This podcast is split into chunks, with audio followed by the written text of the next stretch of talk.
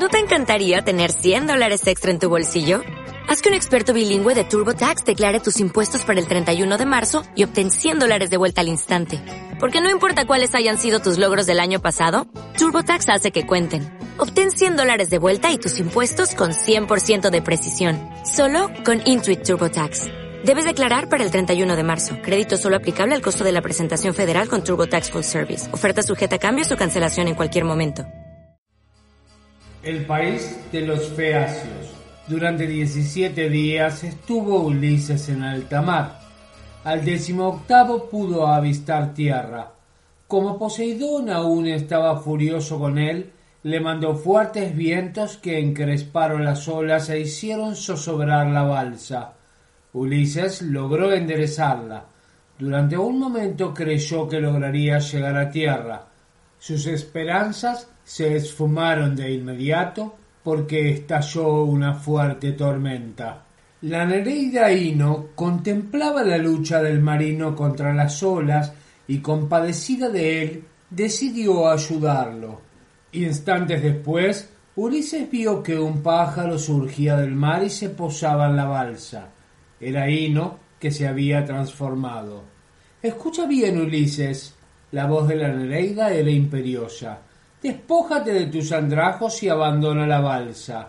Nada con todas tus fuerzas hasta llegar a la tierra de los feacios. Te salvarás, pues así lo ha determinado la Moira. Acto seguido, la diosa le entregó un velo. Extiéndelo bajo tu pecho y cuando toques tierra firme, arrójalo tan lejos como puedas en el mar. Al hacerlo, vuélvete hacia el otro lado. Dicho esto, la diosa volvió a sumergirse en el agua y las negras olas la cubrieron. Cuando unos días después el viento se hizo más débil, Ulises hizo lo que Ino le aconsejó y se lanzó al mar. Durante un buen rato luchó contra el cruel oleaje, mayor a medida que se acercaba a la costa. Finalmente pudo llegar hasta la desembocadura de un río. El dios fluvial le dio paso y Ulises pudo por fin alcanzar la orilla. Luego se escondió entre unos arbustos y se sumió en un sueño profundo. Lo despertaron unas voces juveniles. Ulises se incorporó y espió entre los arbustos. Junto al río había varias muchachas que jugaban a pelota. Alertado por aquella agradable presencia, el náufrago cubrió su cuerpo con unas cuantas hojas y salió de su escondite. De entre todas las doncellas había una que destacaba por su belleza y su aspecto regio. Ulises se volvió hacia ella y le habló con dulzura. En gran apuro me encuentro, señora. Necesito algunas ropas. Os ruego por ello que me indiquéis dónde queda la ciudad para que me procure el auxilio necesario y pueda volver a mi patria. La joven contempló al extranjero. A pesar de su aspecto, no le suscitaba temor alguno. Al contrario. Soy la princesa Nausica, hija del rey Alcino. Esta es la tierra de los feacios. Somos, como comprobaréis, un pueblo de navegantes. Os indicaré dónde queda la ciudad, pero antes os daré, como pedís, ropas limpias. Estáis de suerte, pues justo hoy Hemos lavado todas las prendas que hay en palacio. Ulises se lavó en el río y se quitó la costra de sal que recubría su cuerpo. Una vez lavado y vestido, se sentó algo apartado junto a la orilla del mar. Nausicaa lo contempló con detenimiento. Era un hombre apuesto, a pesar de que ya no era del todo joven. Ojalá alguien así fuera llamado mi esposo y quisiera quedarse en esta tierra, suspiró Nausicaa. Ahora, dad de comer y de beber al extranjero. Así hicieron las criadas. Cuando terminó de comer, la princesa llamó a Ulises. Te conduciré a la casa de mi padre, extranjero. Yo iré dirigiendo el camino mientras vayamos por los campos, pero al avistar la ciudad habremos de separarnos. Querría yo evitarte que murmuren al verte en mi compañía, pues bien atrevidos y maliciosos son algunos de los feacios. Luego le dio instrucciones precisas de lo que debía hacer cuando llegara a palacio. Ulises siguió a la princesa y sus sirvientas que viajaban en carreta. Pronto llegaron a la ciudad. Ulises atravesó el ágora y aguardó en un hermoso bosque que había junto al camino, tal y como Nausicaa le había indicado. Luego volvió al ágora con intención de preguntar a los hombres que allí había cómo llegar al palacio del rey Alcino. Antes de que pudiera hacerlo, se le apareció una muchachita que portaba un cántaro. Era en realidad la diosa Atenea, su protectora. Yo te guiaré, se ofreció la niña, pero has de saber que por aquí no toleran de buen grado a los extraños. Luego envolvió a Ulises en una espesa niebla para que pudiera caminar sin ser visto. Al cabo de un rato llegaron al palacio del rey, muy rico y hermoso, tanto que las puertas tenían un llamador de oro. La diosa se detuvo. En este momento los reyes están celebrando un banquete, le advirtió a Ulises. Primero encontrarás a la reina Arete y luego al rey Alcino. Arete es una mujer admirada y poderosa, de modo que, si ella te acoge de manera favorable, podrás ver muy pronto a los tuyos. Después de hablar así, Atenea se marchó. Ulises atravesó con comodidad las puertas y el patio y también un huerto cercado lleno de árboles frutales y verduras de todo tipo, pues aún estaba envuelto en niebla. En la casa los príncipes y los nobles estaban ya a punto de retirarse. Ulises distinguió a los reyes, ya que ambos estaban sentados en el lugar principal, en lujosas sillas adornadas con clavos de plata. Se acercó a ellos y rodeó con sus brazos las rodillas de Arete. En ese momento, la niebla que lo protegía se deshizo y los feacios se asombraron al ver surgir como de la nada a aquel extraño que suplicaba a la reina con palabras elocuentes. Oh bondadosa soberana, noble entre las nobles, decía, hace años que peno por volver a mi patria. Si supierais cuánto he pasado, os ruego que me ayudéis a regresar a mi hogar. Deseo tanto ver a los míos. Luego de haber hablado, se echó en el suelo sobre las cenizas de la chimenea en señal de humildad. El más anciano de los feacios, el viejo Equineo, sugirió a Alcino que tratara al forastero con la dignidad de vida y le diera de comer y de beber. Así hizo el noble Alcino, que despidió a los invitados con buenas palabras. Los invitados se fueron a dormir y en el palacio quedó Ulises a solas con Arete y Alcino. La reina se dirigió a él. No le había pasado desapercibido que Ulises vestía ropas que ella misma había tejido con sus sirvientas. Extranjero, ¿quién eres? ¿De qué gentes y de dónde? ¿Quién te dio esas ropas?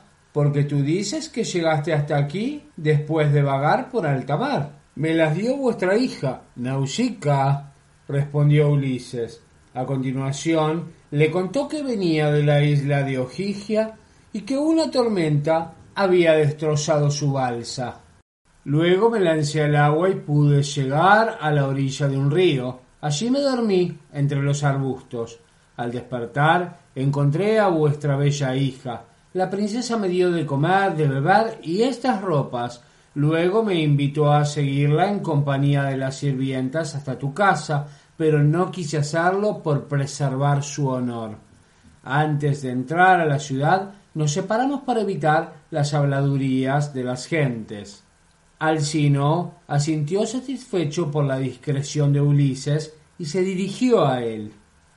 Ojalá me concedieran los dioses que quisieras quedarte aquí y llamarte mi yerno, pues yo te daría casa y riquezas, pero contra tu voluntad no te retendrán los feacios.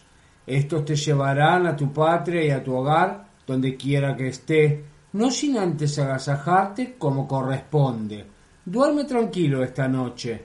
Mientras hablaban Ulises y Alcino, Arete dispuso un lecho en el atrio y lo cubrió con gruesas colchas y mantas de lana. Pronto los reyes se retiraron a sus aposentos y dejaron descansar al sufrido Ulises. Al amanecer, Alcino condujo a su invitado al ágora de la ciudad y aguardaron allí. Pronto acudieron los señores y caudillos de los feacios. Cuando llegaron todos, el rey se puso en pie y les habló. Escuchadme bien. Este hombre llegó anoche a mi palacio. Suplica que le ayudemos a regresar a su patria. Yo digo que echemos al mar una nave nueva y sean escogidos cincuenta y dos de nuestros mejores jóvenes. Mientras preparamos su partida, vayamos a mi mansión y celebremos un banquete. Llamad también a la Edo de Módoco para que nos deleite con su canto. Pronto el palacio se llenó de hombres, jóvenes y ancianos. Para alimentar a los comensales, Alcino mandó sacrificar doce ovejas, ocho cerdos y dos bueyes. Temódoco llegó poco después de que empezara la fiesta. Cantaba inspirado por la musa que, aunque le había privado de la vista, le había dado el don del canto. Cuando todos se hubieron saciado, cantó de modo con la historia de los griegos y la disputa entre el pélida Aquiles y Ulises en el banquete en honor de los dioses, pues Ulises sostenía que sólo con la astucia se ganaría la guerra y no por la fuerza, como defendía Aquiles. Y cómo se alegraba Agamenón de que discutieran entre sí los mejores de los aqueos. Mientras cantaba el Aedo, Ulises se cubría la cabeza con el manto y gemía y lloraba sin cesar. Sólo el rey Alcino se dio cuenta de su pena, por eso, para distraer a Ulises, propuso que se celebraran unos juegos. Durante un buen rato se entretuvo el extranjero admirando las habilidades de los feacios en la lucha, en las competiciones, en las carreras o con el disco. Cuando quedaron satisfechos, Laudamante, uno de los hijos del rey Alcino, invitó al extranjero a participar en los juegos. Ulises se resistió. Al ver que se negaba a jugar, un hombre llamado Euríalo se burló de él. Dejadlo, no parece un atleta sino un buscavidas. Ulises se ofendió ante semejantes palabras. Mal hablaste. No siempre todo es lo que parece. Tras decir esto, tomó un disco enorme y lo lanzó tan lejos que pasó a todos. Ahora, a ver si lo alcanzáis, jóvenes. Si alguien quiere pelear conmigo, que lo diga ya.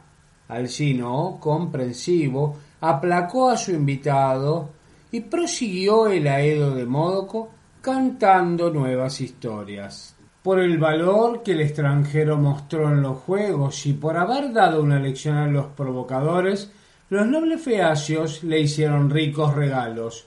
Ulises se aplacó y marchó a la casa a bañarse. Luego, ricamente vestido con nuevas prendas, se dispuso a volver junto al rey, su benefactor. Nausica se afligió, pues no sabía si tendría oportunidad de volver a hablar con Ulises antes de su partida. No me olvides cuando llegues a tu tierra, Ulises, pues a mí debes tu rescate. Yo, Nausicaa, hija del rey Alcino y de la reina Alete, te recordaré siempre. Ulises rozó apenas los dedos de la princesa. No debes apenarte de ese modo, pues si por fin sucede que puedas llegar a mi casa, te invocaré como una diosa, ya que tú y sólo tú me devolviste la vida. Después marchó Ulises a sentarse junto al rey Alcino. Luego le pidió a Laedo que cantase el engaño del caballo de madera que destruyó Troya. El ciego Aedo así lo hizo, y mientras Ulises lo escuchaba, las lágrimas resbalaban por su rostro. El rey, que estaba muy cerca de él, se percató y por ese motivo se dirigió a los feacios. Escuchad, las naves ya están preparadas y todo dispuesto para que parta nuestro huésped. Pero antes de su marcha, querría preguntarle quién es, quiénes son sus padres y cuál es su patria, por dónde viajó, qué pueblos conoció y por qué se aflige tanto al oír las desgracias de Troya. Ulises contestó con sabiduría ¿Por dónde empezar a acabar mi relato cuando son tantas las desdichas vividas? Ante todo, mi nombre os diré. Soy Ulises, la Ertíada. Mi patria es Ítaca, donde tengo mi casa. Y ahora, tal y como me habéis pedido, os relataré mi viaje de vuelta de las tierras de Troya y de todos los males y sufrimientos que me impuso el gran Zeus hasta arribar a esta tierra. Así hizo Ulises y le habló de los icones y los lotófagos, de Polifemo, de los lestrigones, de Circe, de su Hades, de la isla de las sirenas, de Escila y Caribdis, de Calipso, de cómo construyó la balsa con la que se marchó de Ojigia y de su naufragio. Aquí se interrumpió el discurso de Ulises. El rey Alcino estaba muy impresionado, por eso pidió a los feacios que ofreciesen nuevos regalos al extranjero, un trípode y un caldero, y estos accedieron. Luego, vencidos por el sueño, se marcharon a su casa. Al amanecer caminaron todos hacia el bajel que devolvería a Ulises a su patria y cargaron los regalos. Cuando volvieron al palacio de Alcino, inmolaron un buey en honor a Zeus y celebraron un banquete. Ulises aguardaba impaciente a que se pusiera el sol, pues ansiaba el regreso a su patria. Al fin habló y apremió a los feacios a que apresuraran la partida y le ayudasen a regresar a su tierra. Los feacios hicieron libaciones invocando a los dioses y así se despidieron del extranjero. Embarcó Ulises y tendido en un lecho que le prepararon con lienzos de lino, entró en un sueño dulcísimo, muy profundo.